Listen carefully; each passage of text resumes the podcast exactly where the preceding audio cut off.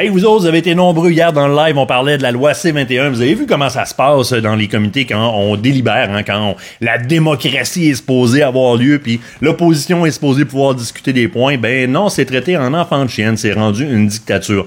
Puis là, ben tu m'envoies des messages à dire, ben les gens alentour de moi qui se foutent complètement des armes à feu me traitent un peu de débile dans ce dossier-là. Le temps des fêtes arrive, je t'invite à faire quelque chose. Je mets le lien euh, dans la description de cette vidéo-là de Bill C-11, la loi C11, donc le projet de loi C11 qui cible directement nos libertés d'expression sur les médias sociaux.